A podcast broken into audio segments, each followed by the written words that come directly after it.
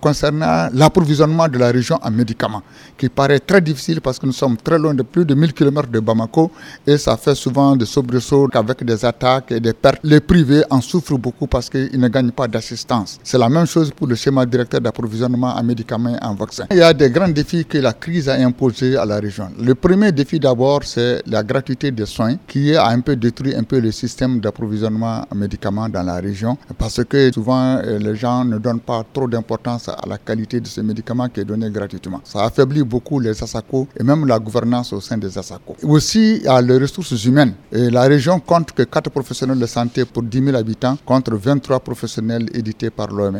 Cela veut dire qu'il y a un, problème criard de ressources humaines dans la région de Tombouctou, particulièrement les spécialités. À l'hôpital de Tombouctou, il nous manque beaucoup de spécialités. Il n'y a pas de radiologues, il n'y a pas d'autres spécialités importantes aussi au niveau de la région de Tombouctou.